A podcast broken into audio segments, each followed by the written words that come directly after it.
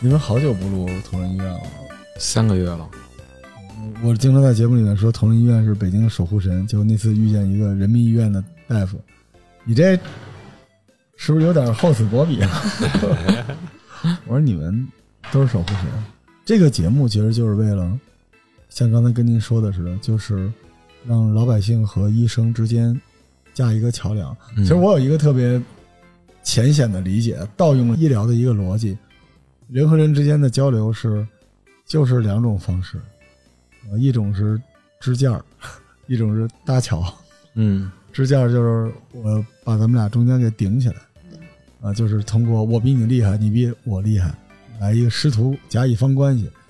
搭桥就是把咱们链接起来。其实我们现在做的把我们跟百姓也搭起来了。要搭起来，因为嗯其实人的本性是讳疾忌医的，但是老百姓他都希望能够活得再好一点儿，但有些时候他是忌讳去看医生的，所以他从情感上又需要医生，又害怕医生，所以有的时候老百姓在有一些情绪上跟医院是有一些对立情绪的，他愿意逃避医院，但是呢，当他不舒服的时候，他宁可去网上去找消息。然后这些大医生就活在他周围，他不看，他就在网上找各种各样的东西，嗯然后慢慢的就耽误了。嗯我的理解里边有很多重症，咱们今天聊的之外，生病如果你早知道怎么回事，你是不至于要去医院的。如果你非要去医院，你早点去，你也不至于到后来这一步。所以这个节目就是希望能够让大家从情感上跟医院打通，明白医院是帮助你面对疾病的人。嗯，想做这个。对，欢迎大家收听这期节目。我们已经好久不录跟同仁医院的节目了。嗯我们今天在更多小二楼非常荣幸的迎来了北京同仁医院重症医学科的李主任和王主任。二位主任好，嗯，两位主任好，主持人好，主持人好，真开心啊！我觉得我生命安全得到了保障。嗯 因为其实我跟老康都是，尤其是老康啊，是同仁医院的啊，对，我是钻石级会员，对，希望下辈子 别这样，因为老康他也是身体上有很多问题是在同仁医院解决的，对，对我也是，所以我们俩当时前面在做的时候，每一个科室的主任医生来，跟我们都有的聊，我都去过，但唯独您这个 还、还没还没。这怎么说呢？虽然欢迎您来啊，但但愿我们不去啊。所以今天想李主任给我们二位主任给我们介绍一下咱们同仁医院重症医学科，还有这个重症医学科它这病房还有这个学科是怎么回事儿？嗯，好的，那我先说两句。嗯，其实我跟王主任我们都是老同仁，我们都嗯。在同仁医院应该说待了有二十多年了。哦，嗯，因为从我们毕业就来同仁医院，嗯。我呢是从毕业就到重症医学科，到现在有二十多年的时间，九三年开始嘛，嗯。到现在二十多年了，也是陪着我们重症医学科成长起来的一个大夫。我们医院重症医学科就是九三年正式成立的，这个也算很早的了。对，应该当时是比较早的。嗯。嗯，九三年正式成立，到现在就是应该二十多年的历史，从原来的一个七张床，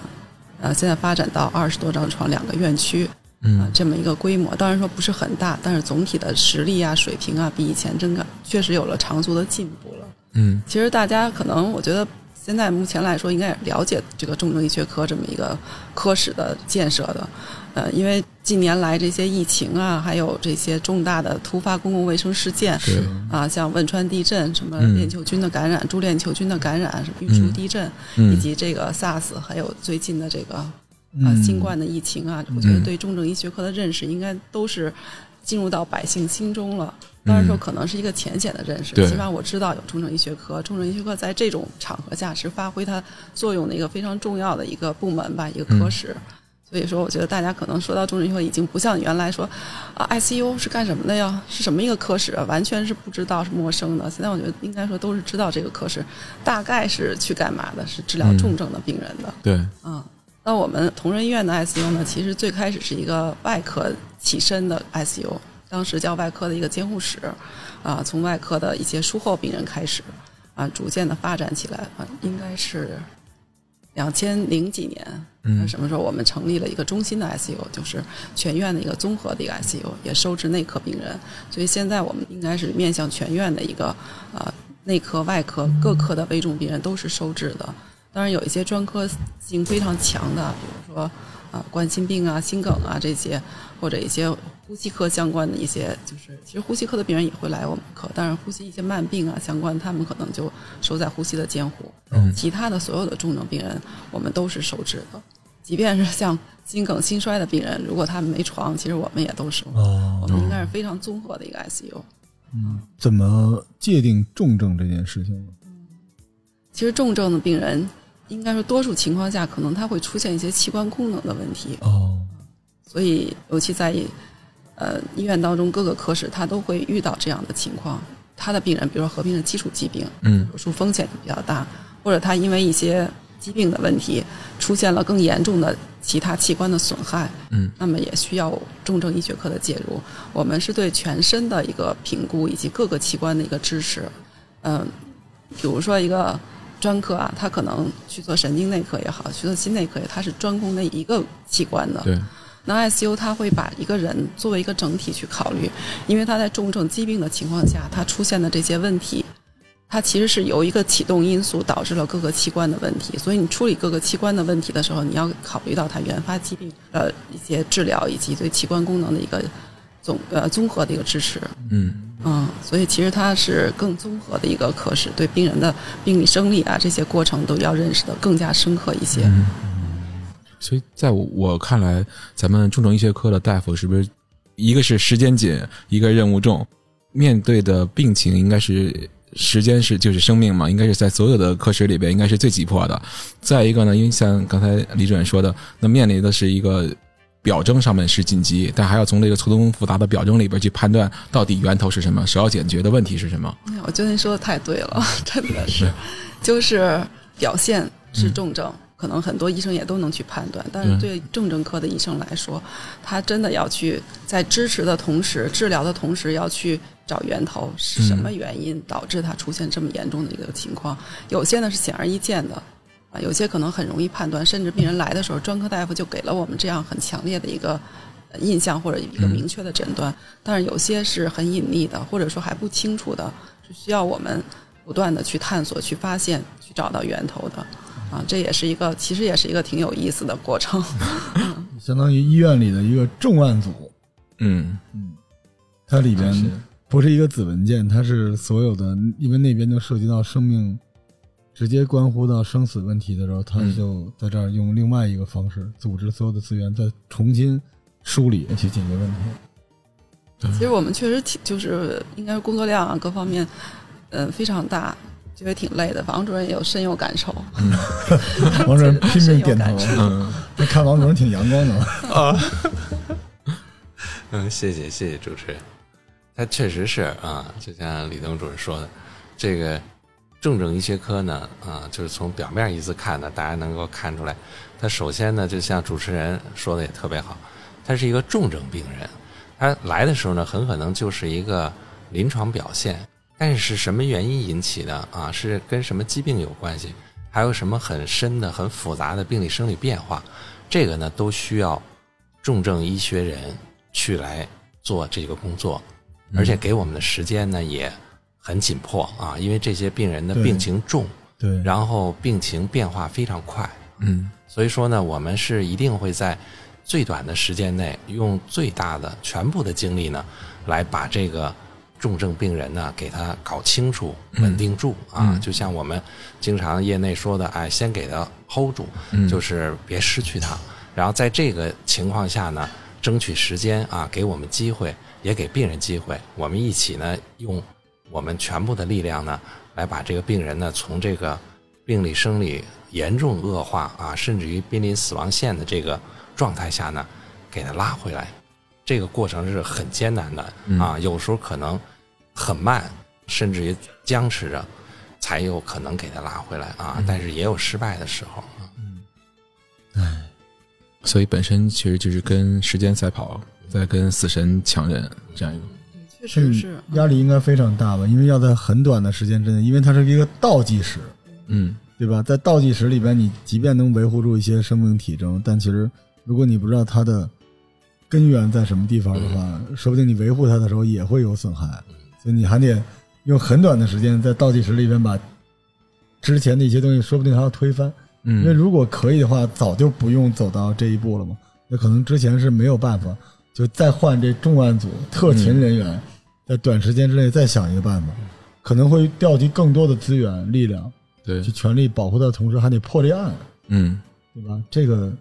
压力太大了，这太难了。其实就是刚才王主任说的，就我们给他支持住，就是 hold 住嘛。嗯这个工作确实是很艰难，但是其实也是非常有意义的。嗯，因为如果你没有说给他支持住，病人可能这时候他就走不到这更远的这个距离，呃，其他的专科医生也好，手术也好，他都做不了，对可，能没有到那个时候，他可能介入不了。那我们 ICU 去做的工作，让他能够稳定住，让他能够接受进一步的治疗，让他能够嗯展现更进一步的一些，比如稳定的一些状态呀，或者说更新的一些情况，能让我们去介入去干预。嗯其实嗯，这也是他病情逆转非常非常重要的一步。对。其实说到这儿，就跟我们，因为我们是做企业嘛，可能跟做企业有类似之处。就一旦企业如果不好，一旦进入倒计时的时候，实际上可能我们也会关注几个点，因为比如表征的你的现金流怎么样。那紧接着我们可能就是尽最大努力让这个企业先能维持住，能够让它先进入自己的存活期，存活期延续，我们再想出一个个的解决办法，解决眼前的问题。嗯其实都是有相似之处。对，而且其实可能 ICU 它承载了一些医学往前走的前沿的一些使命。嗯因为其实它应该是非常规的操作，到最后来到这一步，就跟企业一样，你发现这些问题，你会想有些事儿要早点处理的，就不会走到这一步。所以反过来从这里边往回推的时候，如果说我们能够在很短的时间之内找到这个问题去解决它，那这个经验可能就会回到慢病或者再往前的一个阶段，好多人就可能因为了解到这些知识，可能就不会走到这一块儿。哎，我觉对，得其实就是这样。所以现在有一些多学科的协作呀、嗯 MPT 呀这些，其实在术前经常就会介入到，比如说请 ICU 的一个会诊，或者是一个多学科的一个讨论，嗯也是在术前就把病人一些隐匿的一些情况，或者说潜在的问题，也许他当时他知道我有糖尿病、高血压，但是很嗯平稳，没有任何问题。但是这种情况下，在接受一个比较大的手术、比较严重的应激的情况下，他潜在的问题可能就出现了新的变化。那么就可能导致一些严重的，像刚才说有，甚至于导致多器官的损害都是有可能的。所以术前的这种评估、为术期的管理，就 ICU 也是，呃，应该我是我们非常重要的一块工作。对，所以不只要 hold 住，还要给它解决掉。但是还有一个问题，就是因为医院有一个院内和院前的系统，然后离院之后也是个问题，因为其实它不是一个培养皿，你让它在你这罐儿里活着就行了，你将来还要把它放到大自然的泥土里面去生长。那其实，在这个罐儿里，你尽可能的保护它的器官不受损，同时你要要跟它交流，告诉他，因为他毕竟经历了一次，我就是经历过 ICU 的人。心脏，对我就是心脏不跳了，经历了 ICU，然后当时医生就跟我做了很多交流，当时我没完全遵照医嘱，嗯他说你不许熬夜，嗯这个太难了，对于年轻人来说。但是，但是我脑子里一直有一根弦儿，嗯，就是当我发现不行的时候，我就会停下来。所以我有一个要保谱，重。你看，为什么很多人说你得过那种重症的人，你反而平时生活中会注意一点？就那种病病殃殃的人，不一定会有那种大暴病，就是因为我一直害怕他有一个剑在我头顶上悬着。所以其实反过来，不光是那种生理的，还有心理上的辅导的，你知道？嗯所以 ICU 出来的人，他不光要活下来，而且还想活得好。那活得好，你要给他很多医疗方面的、生活方面的建议，嗯，而且你可能还要在心理上去给他辅导，而且还有他的家里人，就很麻烦，因为这个人可能头天晚上大家跪一片说大夫救救他，怎么样，只要他活着就行。嗯要真活下来就不是这么回事儿了。对对对，大夫，请让他活得好啊！再再往后，可能就是说不定人就又开始这个有一些生活习惯，他又没法面对。所以，关于这个 ICU 要离开这件事情，其实是不是也是一个很重要的课题？是的，其实这是也就是每一个病人或者家属的希望，也是我们一直努力的工作、努力的方向。我觉得，因为早年的 ICU 啊其实真的可能在这方面做的并不是特别好，因为早年一个 ICU 刚成立，也认识也没有那么多，做的工作呢当然也比较艰难嘛，很多的重症的情况能给他拉回来，觉得就是非常大的一个成就。也很有成就感，但是确实也发现很多病人，虽然他生命维持下来了，甚至他能出 ICU，甚至能出院，但是他出院后的生活质量是严重下降的，带着很多的一些基础的问题。而且现在来说，ICU 在不断在发展，而且近些年其实各地的 ICU 吧，应该都非常重视在 ICU 内的一个，比如康复啊、人文呀这些的关怀、心理的一些辅导。那么也陆续的有一些医院开展了 ICU 后的一个门诊。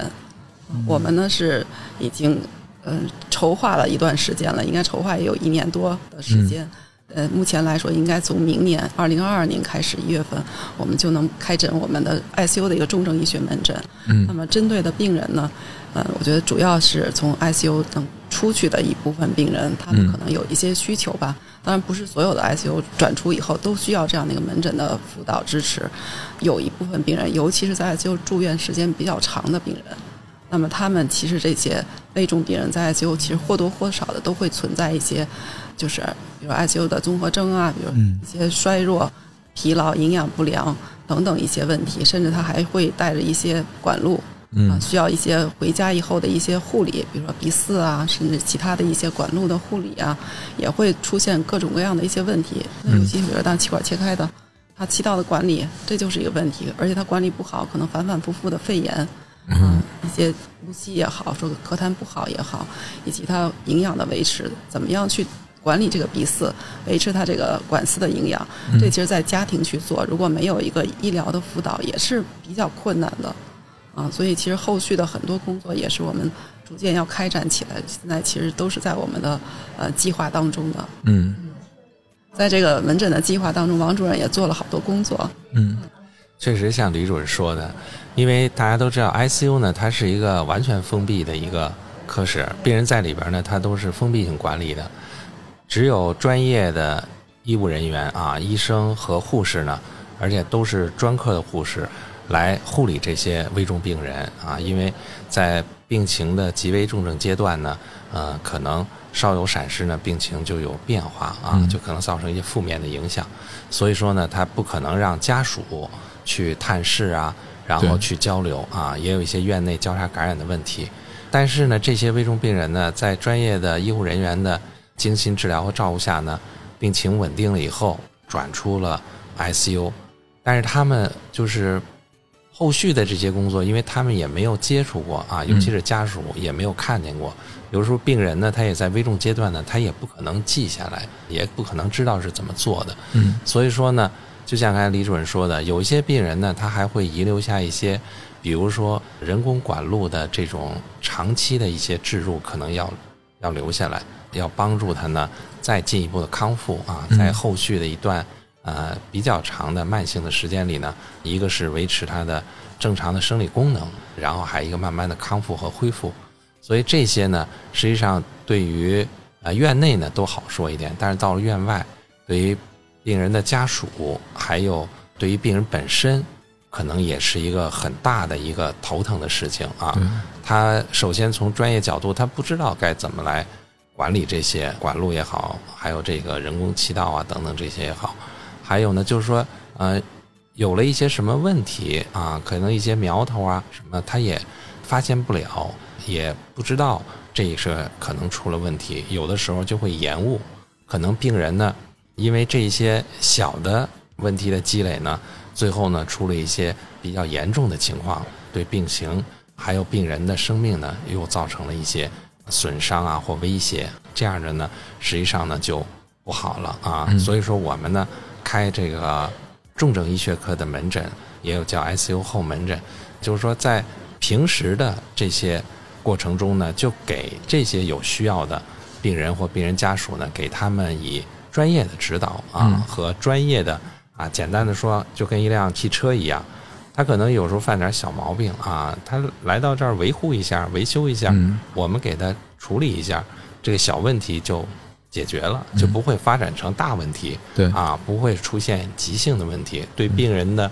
生命安全啊，还有这些脏器功能的这种稳定啊，都是很有好处的。嗯，那像咱们 ICU 门诊后门诊这一块和康复之间最大的区别在哪儿呢？像康复的门诊，嗯，康复啊，其实它非专业性非常强。我们其实像 ICU 病房里面，我们都会一个是经常抢康复科的会诊，嗯。再有就是我我们医院的康复科，他们跟我们的就是合作也非常多啊。他们嗯专门有一个大夫会跟我们在每天查房，给我们的病人做一些专业的康复锻炼，这是我们 ICU 自己的大夫他嗯提供不了的，嗯。这是非常专业的。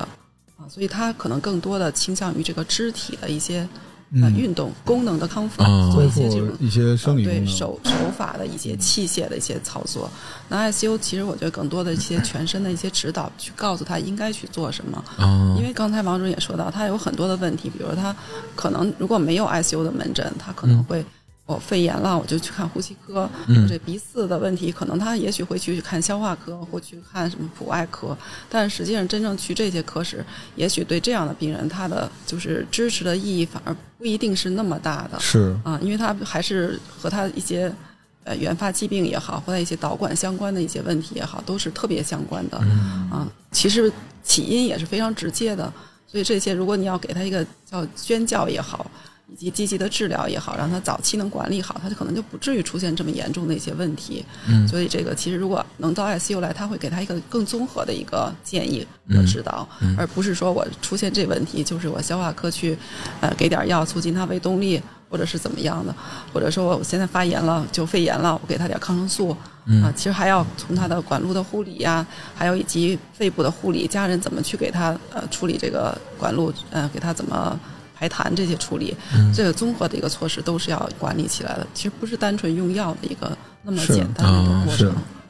其实康复科它更多倾向于院内嗯住院的一些恢复，在他们也有门诊，也是在门诊去做一些对手法和器械的一些嗯康复。对他们其实也非常全，他们各种各样的康复都有。是就一个是偏重于功能性，另一个是实际上是辅助长期的一个，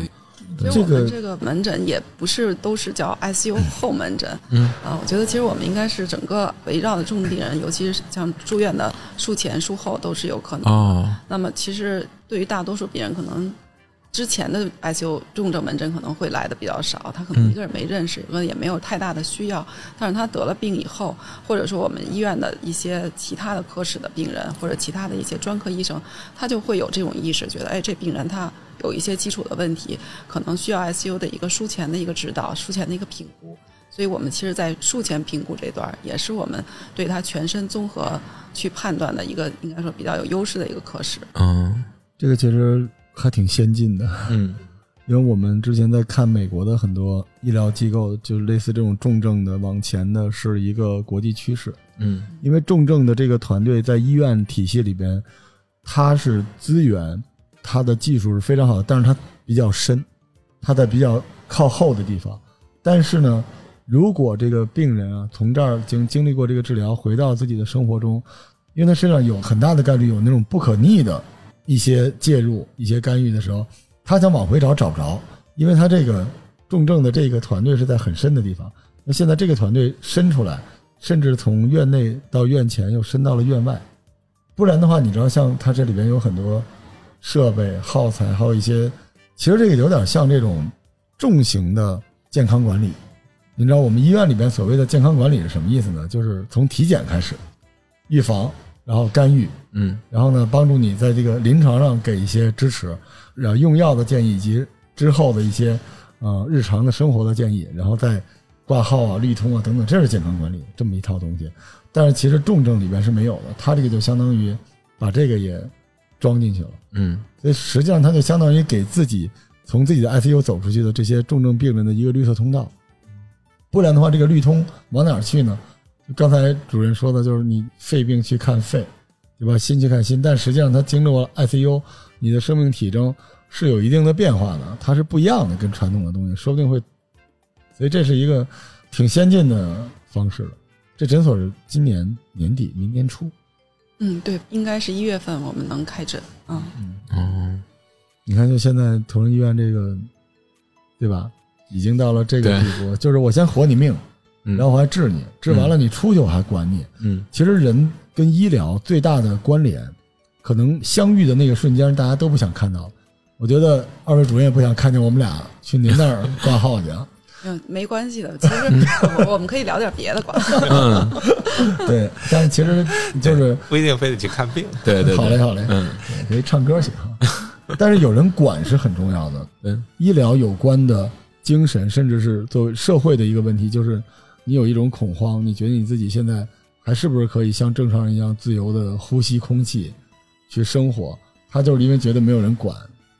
对中国的健康管理这个是不行的，它只有支付这一端。健康管理一定是包括前面的管理、干预和后边的指导、干预到支付。中国的支付就是保险。嗯但是他前面那段是没有的，因为医院太累了，他要救命，他要干预，他中间是缺东西的，所以他这个团队做的这个重病诊所是跳出了，就直接自己从医院里面伸出一只手，嗯穿越了很多科室，然后抓住从自己这里走出去的人，嗯这是一个特别有爱心，而且也很我觉得很先进的玩法。我们前一阵子开会刚在讨论这个问题。就你可能就是没有家属朋友在 ICU 住过哈，没这种感触。我们就经常有这种病人，就是住一天两天倒看不到这种情况啊。嗯他们一般住一两天，他们会很着急回去，病人家属或者病人自己都愿意，哎，我赶紧好了，我赶紧从 ICU 出来。毕竟这是一个很陌生的一个环境，就嗯相对对他们来说，感觉是一个有点冰冷的环境，因为仪器设备比较多。嗯但真正特别重的病人，比如说住的时间相对会长一点的，他对 ICU 的依赖不仅是他病情上的依赖，他那种心理上的依赖啊，病人不愿意转出去，已经病情很、哦应该说是具有转出的指征，相对是稳定了。他为什么不愿意转出去？他转出去之后，他管理肯定没有在 ICU 这么全面，嗯他就有可能会出现病情的恶化。而且确实也见到这种情况，就是病人转出以后，啊、在专科在普通病房的时候，他可能治疗护理啊没有像 ICU 这么的强化，这么的全面，那么就出现病情的反复，再转入 ICU，甚至两次、三次再转入 ICU。那这样的病人，他真的每次离开 ICU 的时候，他非常恐惧。虽然他心里也想出去，但是他就怕他出去以后又不好了。这其实也就是说，ICU 对这部分病人其实的管理真的是特别有意义的。嗯但是现在床位特别有限，对他不可能无限制的在 ICU 待着，所以他还是要转出的。对所以也是我们希望，比如说，无论将来能够从病房上做更多，还是在门诊上做更多，能给这部分病人提供更多的支持。对觉得就是啊，主持人还有李主任说的都特别好，就是这样，就等于我们这个呃初心呢也是啊，嗯希望呢在 ICU 呢经过呃患者啊患者的家属，还有所有的 ICU 的医务人员呢共同努力呢，好不容易把病人从死亡线给他拉回来、啊，好不容易稳定到一个生理的状态。这些病人呢，希望呢，一个是他不再犯病，不再进入到这个危重病的阶段，嗯。啊，还有呢，就是能够管理好它，让它尽量少的出现一些波动，出现一些危重的情况，嗯。啊，就是这样。就像主持人看来理解的，你知道吗？我们这个手真是穿越了很多专科，然后伸了出去，但是呢，就像这个主持人说的啊，在国内外呢，我们这个初心呢，也得到了这个医院的大力的支持，就支持我们开这个重症医学的门诊啊，嗯特别支持。后期的工作呢也做了很多，所以才使我们呢这个团队呢能够在明年一月份的时候能顺利的出现在我们呃医院的这个门诊系统里。对，实际上我们就是像刚才李主任说是个 MDT 啊，是个多学科的一个团队。在这中间呢，我们可能在重症医学方面，还有在病人的综合的判断、识别、管理，尤其是危重病人的识别判断，在这方面呢是有它的特点的啊，和有它的实力的。嗯，然后呢，我们在这些判断阶段呢，我们也跟各个专科，包括您刚才说到的康复科，嗯啊等等这些呢，我们也是在团队这个链条中的一环啊，嗯我们也都是有联系的。好比说，他经过我们的判断呢，他需要专科的支持，好比说比较明显的专科倾向，那样我们呢就会在他的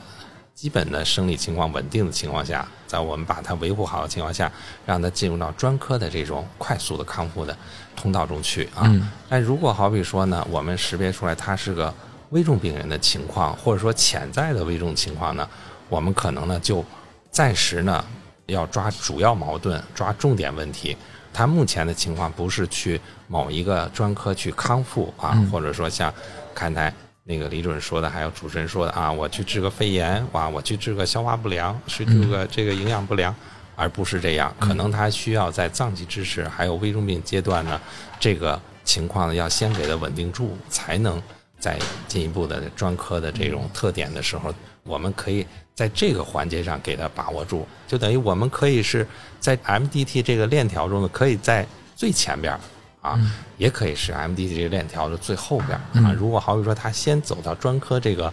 途径，但是呢，他迅速进入到危重病阶段呢，那我们就在后边接住他。如果好比说他已经呃一个慢性危重病的阶段，他可以直接先来看我们，我们把这个病人的一般情况给他把握住，这也是这个链条是一个环啊。嗯，明白。哎，两位主任是这样，就是现在医学学科吧，我觉得会有一个情况挺普遍的，就是病人、患者或者是患者家属会自己做主，会自己有自己的想法，会通过比如说查个百度啊，或者什么看个方子，自己就给自个儿开始来下药方。他对大夫的建议有时候是配合的，但有时候会有冲突。那这种情况在咱们重症学科里边常见吗？啊也是有的。其实我们身边，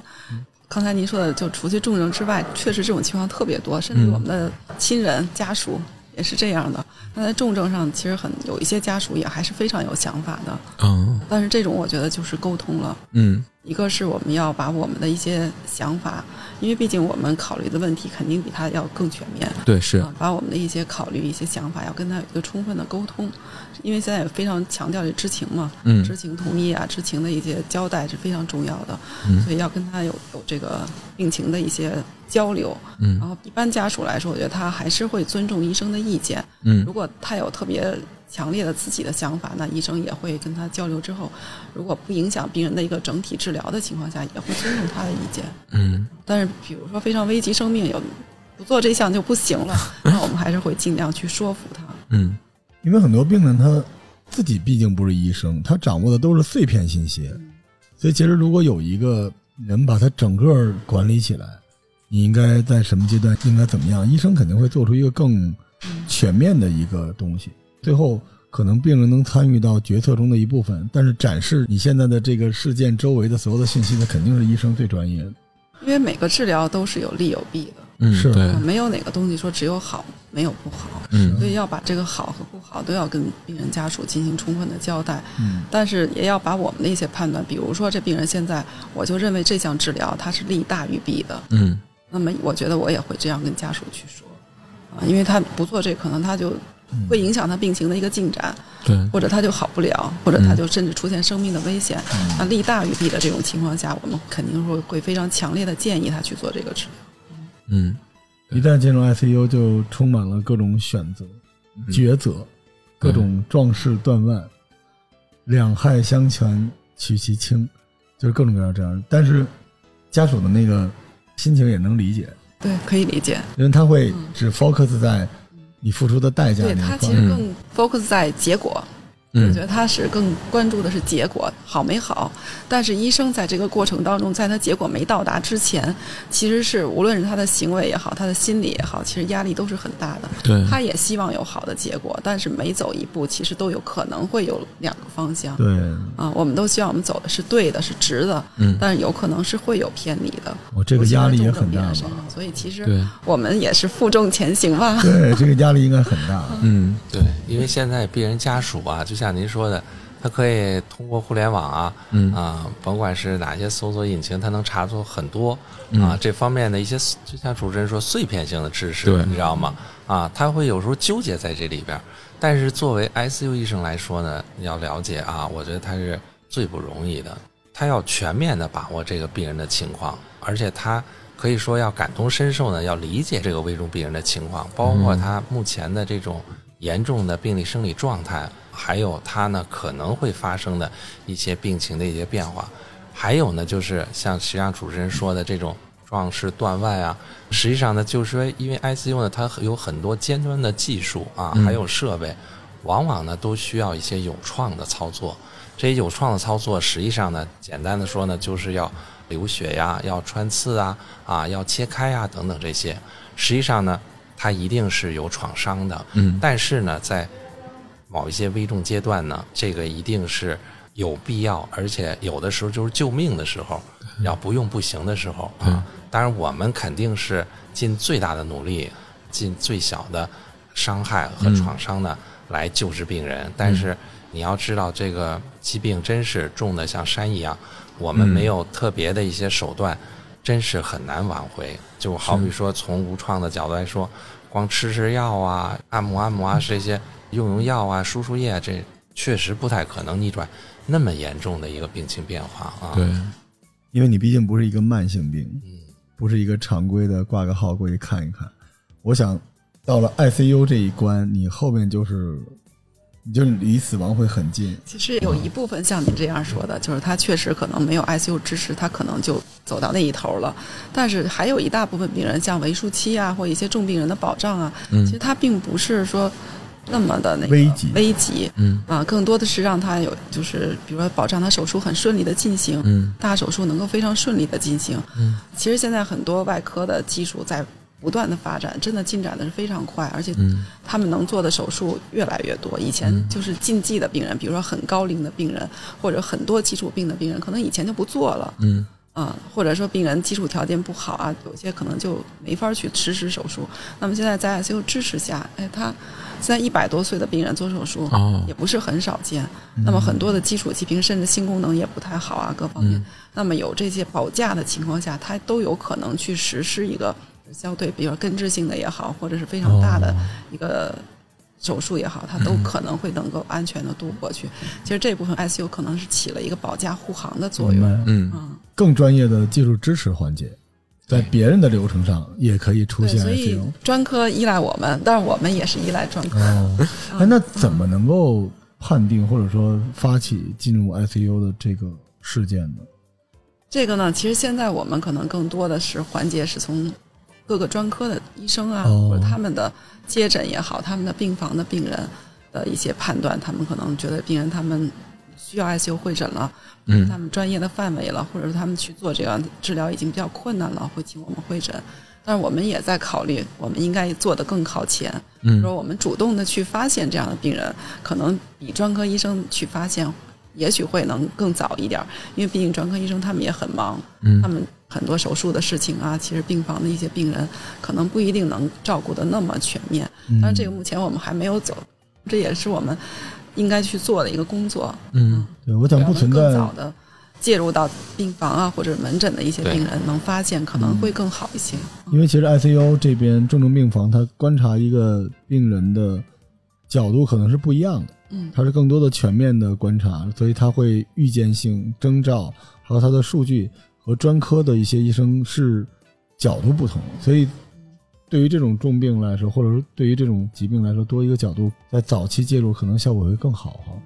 嗯对，还是这样，就像您说的，就是发现这些病人呢，目前呢主要途径呢，就像李主任说的，还是各个专科的住院的危重病人，然后他们可能需要 ICU 的住院的支持啊。实际上呢，就是在国外也有，国内也有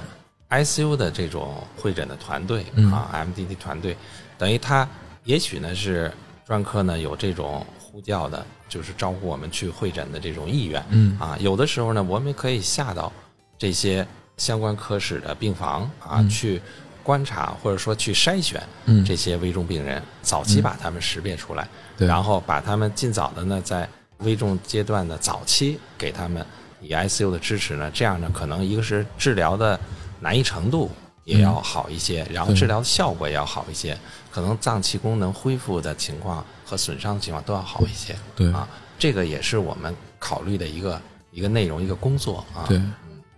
我对 ICU 啊有两个印象，第一个印象是生命守护神，是救命；那第二个印象呢，是从影视剧啊或者从从方面了解，觉得是昂贵，因为一说就是说动辄是以万为单位来去启动的。呃，目前情况是真是这样吗？其实真的是有好多病人家属也是这种感受。嗯一说转 ICU，先问：“哎呀，花多少钱呀、嗯其实对这个费用还是非常关注的。首先啊，我觉得就咱们北京还是要求非常严的啊，都是严格按照物价去走的。嗯而且 ICU 很多的情况下，就是我们的治疗还有什么药物啊这些，其实大多数、绝大多数应该都是医保内的。嗯所以只要有医保，其实基本上都是可以报销，就是按医保比例嘛。咱们其实病房、门诊也好，都有一个自付比例，其实都是按医保的一个规定去走的。所以嗯大多数都是医保能报销的。嗯而且就是也不是说在 ICU 什么都是贵的，它其实比如说用药啊、治疗啊、操作呀、嗯收费都是一样的。你如果在普通病房去做这些呃操作，嗯啊、用这些药，其实也是这个费用。嗯它唯一可能多的就会有一些监护的，就是操作啊、监护的费用可能相对会多，因为他需要。嗯他可能用药也会多一点，是因为他术后病情变化了，或者他疾病的就在重症阶段，他需要各种各各样的药物、嗯各种各样的操作、各种各样的治疗。那么他治疗项目是比他在普通病房是要多的，对所以这方面他感觉费用就会一下上来了。啊、再有就是可能从床位费，其实 ICU 床位费真的并不贵，嗯，它都是国家规定的嘛，也是可以报销的。再有就是它可能会用到呼吸机呀、监护仪呀，甚至其他的一些，肯定用这些设备，它也是有一定费用，但这些费用一般都是能报销的。如果特殊有不能报销的，我们也会提前跟家属去沟通，他如果同意，可能根据病情的需要会上；如果他不同意，其实我们可能也不一定都会上，因为也会考虑一些替代的其他的一些手段。嗯。所以其实总体来说，呃，就是没有额外的收费，但是确实如果治疗病情危重、治疗项目多，比如说做血滤，血滤因为是二十四小时持续做嘛，耗材嗯。相对比如用的一些置换液呀这些，呃，费用相对会高一些啊、肯定比普通的轻病人治疗项目少的要贵一些。对。ICU 嘛，就一般叫加强医疗科嘛，嗯。它肯定是就是说需要强化治疗啊，加强治疗的这些危重病人。那怎么叫强化或加强治疗？它肯定就是有很多方面的治疗啊。嗯你好比说你一个肺炎住在呼吸科，比如说住在呼吸科了，它可能主要是抗生素、抗感染这方面的治疗，对吧？啊对，其他的方面呢，好比说祛痰的呀，这个解经平喘的，还有一些就比较单一啊。但是你到了危重病阶段啊，你可能就像李主任说的，脏器功能逐渐的有一些损伤、衰竭啊，甚至多脏器功能的损伤和衰竭。那个时候你就需要脏器功能、生命的支持。你比如说呼吸机的使用，还有肾功能衰竭有血滤机的使用，对吧？啊，如果肝功能衰竭呢，也可以用人工肝，也可能牵扯到一些比较多的一些药物等等等等这些。实际上它是跟它这疾病状态有关的啊。那为什么说一到了 ICU，到了重症监护病房，费用就那么高？主要他疾病确实太重了。他呃，实际上我觉得还有一个理念呢，就是大家要去理解啊，就是说呃，这个费用高也好，或者说呃这个手段能能用上也好，实际上是个好事儿。对至少还有方法，对对对啊还有是这样方法，还可以用，还可以上。对就等于实际上，好比说这些方法没有，嗯或者说上了不起作用，实际上呢，这个就更麻烦了。那时候，好比说，真是到了这种劳民伤财、人财两空什么的，因为我们呃有一点点经验吧，就是说，如果真是到了这时候，也会跟病人家属反复嗯沟通，就是说，很有可能是这种情况，就是让他有机会、有选择啊，随时可以终止，这就是看家属的意愿了。确实，有的病是，呃，实话实说，是救不过来的啊，他也不是神仙啊。但是确实，就像刚才跟您说的，如果在呃我们刚接手的初期呢，还有方法，还有手段，我们还有技术，还有医学知识，还可以能帮到他。我们感觉还有机会的话，如果家属呢同意我们全力以赴来这么做的话，我们是会做的。可能这个时候会感觉呢，这个费用是比较高的，但实际上真的，我觉得就是李主任说的，因为医保呢现在很完善，住院的呢，一个是总的费用也很高了，原来三十万，现在都五十万了啊，嗯。然后五十万以上还不是说不报销，还是可以有一定报销比例的，而且呢，就像李主任说的，ICU 的治疗也好和药物也好等等这些也好，跟全院的其他病区是一样的，都是按一样的比例。按规定医保规定的比例报销的啊，它可能主要是就需要上的技术手段啊，还有运用的药物啊，还有等等这些要多得多啊，因为它毕竟这个危重阶段，简单的说给你的时间也不多，病人能够撑住、能够挺过来的时间也不多，所以说如果大家都是有这个条件的话，还是需要的话，还是建议应该上啊。嗯。嗯还可以算一笔账啊。嗯就是虽然花费高啊，就是在这段时间花费比较高，但实际上如果你没有这段时间的加强治疗，病人可能病情是迁延的，一个人可能就不好了。再有他可能比较迁延，他住院时间会非常长，总是不好，总是不好。其实也有这样的研究，国内外应该都有，就是你没有这样加强治疗，你的费用其实可能不比你这个就总费用来说不比这个费用更少。嗯因为 ICU 给你虽然这段时间单位时间的费用相对高，但是让他病情能够快速的康复，对所以他整个的那个时间和费用可能相对就节约了。嗯，所以也有这样的一些情况，有一些病人其实这样他可以能够让他疾病更快、更好对对的恢复是这样啊。对这笔账算得过来，嗯对吧？所以有的时候在那个情况之下，大家还是得冷静，好好算算这笔账，因为你这时候可能是你现在如果你省了一些东西，将来出去之后，嗯那你有一些身体的不可逆的东西，那可能给你带来的麻烦更大吧。嗯而且我觉得这不是一个商业场景，对对吧？这不是上菜呢，说你们家东西太贵了，我这不想吃这个了，我自己带了，它不是这逻辑吧？这个都是救命的，在那个时刻，对不对？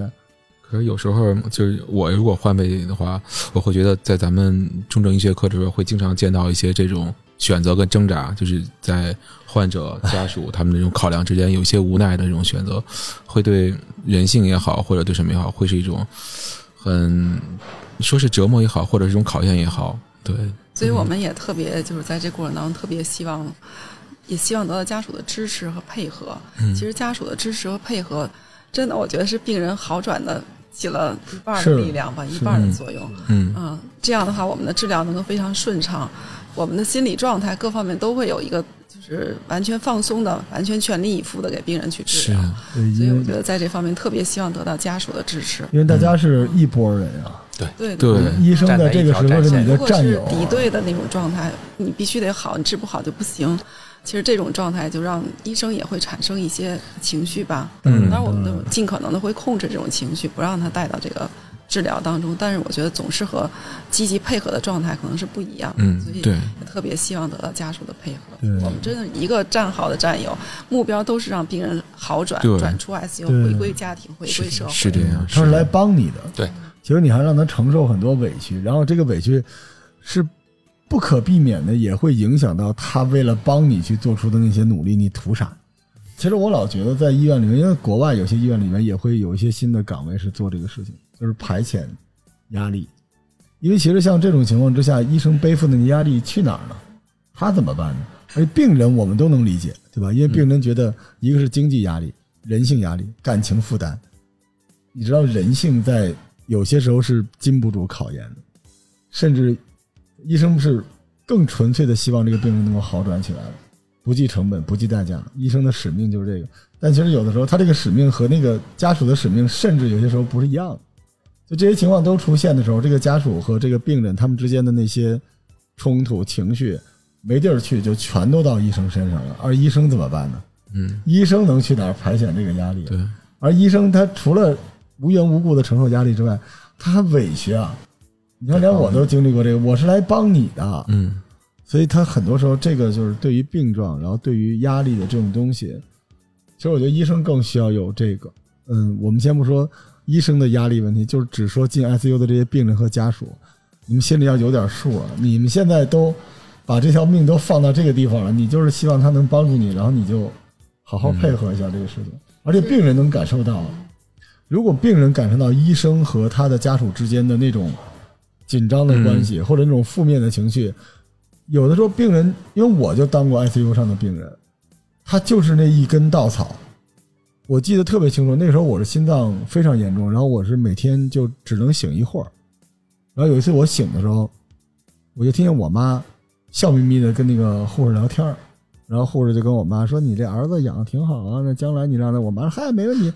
我就特别开心的睡着了，因为我知道我没事儿了。嗯但你想想看，如果啊一直在那儿争吵，一直那个东西，我整个的状态，我当时就特别想知道，我那个时候是没法表现出我的疑惑，我也没法正常交流，但我知道周围是灰色的，还是周围是五颜六色的，我知道，所以那个情绪对我的影响特别大。你想我的那个情况，我要想我们家的经济上能不能负担这个，医生会不会好好给我治，我爸妈 怎么看我，未来我会怎么样。我这个东西有的时候医学是玄学，你知道，它就是那一瞬间，一旦我觉得没问题，我就过来了，它就差那一点点。但一旦我荡了，我丧了，就没了。我这个不算危言耸听，我个人的感受。我我觉得您说的特别好，咱们就说说患者，然后家属还有医生啊。实际上呢，我觉得就是说一个比较公平的说，医生呢，尤其我觉得 ICU 医生啊，就是说啊，包括所有抢救病人的医生。他一定是希望病人好的啊，一定是的，没有哪一个医生或者说啊希望病人病情恶化，甚至希望病人治不过来啊，肯定是没有的。但是呢，就像主持人说的那样，他共同的呢不光是个疾病啊，共同的敌人，还面临着方方面面的社会问题。对，是对这些社会问题，实际上呢，在 ICU 呢就更突出啊，我们就感受的就更切身。你比如说，举个简单的例子，啊，有个危重的病人，他已经基本脱离了危重阶段，就有机会呢转出 ICU 的时候呢，查房的时候他就跟你说，他说什么呢？他并不担心自己的疾病，更不担心呢 ICU 的大夫呢不给他好好治啊。他跟你说的是什么呢？他说我那个孩子呀不懂事儿，不会说话，没有冒犯你们吧，得罪你们吧。他反而担心自己的家属，嗯，所以说呢，我觉得，呃，确实是做个病人也很不容易，作为一个危重病人的家属呢也很不容易，我们都非常理解。就像主持人说的，我们可能在工作中呢会受一些委屈啊，啊，有一些不理解，甚至于呢对我们有一些敌意呢，我们实际上呢我们都能理解。但是就像李主任说的，如果病人和病人家属，咱们都站在一边。只有一个共同的疾病的敌人的话，我们就更强大一些啊！就是说，对病人和病人家属呢，我觉得包括还有医生呢，是最好的一个情况啊。实际上，我们真是应该都站在一边对付共同的敌人，这样是最好的啊。但是，病人家属，好比说由于方方面面的问题，我们见的很多，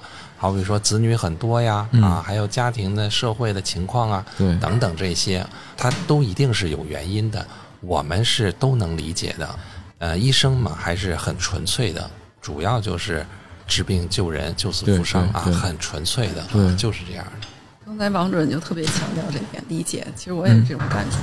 我觉得我病人家属啊，因为他尤其是突然面临他的亲人在 ICU 去住，突然发现疾病的这个恶化，他那种心情的变化以及他当时的那种焦虑焦灼。我觉得我们真的也挺感同身受的啊，确实特别理解。所以他有什么样突出的一些特殊的一些想法、特殊的一些要求啊，我们都是尽可能的能满足他。当然有些可能确实难以满足，那只能跟他去解释。嗯，就所以说中间如果有一些小小的误会，我们也能理解他。嗯啊，也希望就是将来科普的普及啊，家属的知识的积累，慢慢能够走到就是我们都能共同去面对、共同互相理解吧。是啊，去战胜这么一个疾病的过程。对对，我们做这个节目的初衷也在于此，就是希望无论是患者、患者的家属，当你跟医生一起共同去战胜病魔的时候，你们是同伴，彼此是同伴。对，中间不要有嫌隙。对对，经常是这些老病人、慢性病人处着处着就成朋友了，这个特别，还有跟他这个病人的家属也都成为朋友了，这个特别常见。嗯，对，是这样。在我看，各位重症医学科的专家们，除了像呃咱普通的门诊的大夫之外，可能还会面临到就这种面对重大的，比如说是国家一级的，或者这种重大的事故啊、疫情啊、灾情啊，是要有一个随时待命的一个状态的，是这样吧？嗯，对，是的，因为那个有一些情况，它确实需要 ICU 的这个支持或者 ICU 专家的一些工作吧。嗯，像我们 SARS 的时候，我们 ICU 是全体。几乎是整个科去宣武医院，宣武医院有一个就是当时集中的一个重症的救治点，嗯，就在五月份的时候去的，那会儿可能疫情的中后期，嗯，北京市不也是一个集中救治吗？嗯，我们整个 ICU 的这个科室都搬到那儿去了，嗯，管理一个重症的病房，SARS 的病人啊，所以其实也是从那个时候，我觉得大家也就逐渐的认识了 ICU，嗯，觉得现在目前应该说每一个灾害。可能都有 ICU 专家参与 ICU 的医护的这个奋斗。嗯，所以不仅是病人生命守护神，也是国家在面临每一个这种突发公共卫生事件也好，灾害也好，都有重症病人。对那么这种重症病人在这时候，其实真是 ICU 挺身而出的时候，所以也是也我们义不容辞的这个工作。哎特别伟大。实际上我们这个 ICU 人呢，都时刻准备着啊，嗯嗯确实是这样。对行吧，我们今天只是简单的介绍了一下我们同仁医院重症的这个团队啊，然后嗯。未来呢，我们 我们其实挺纠结的，我们不想跟大家说，呃，嗯，对，欢迎大家来同仁医院，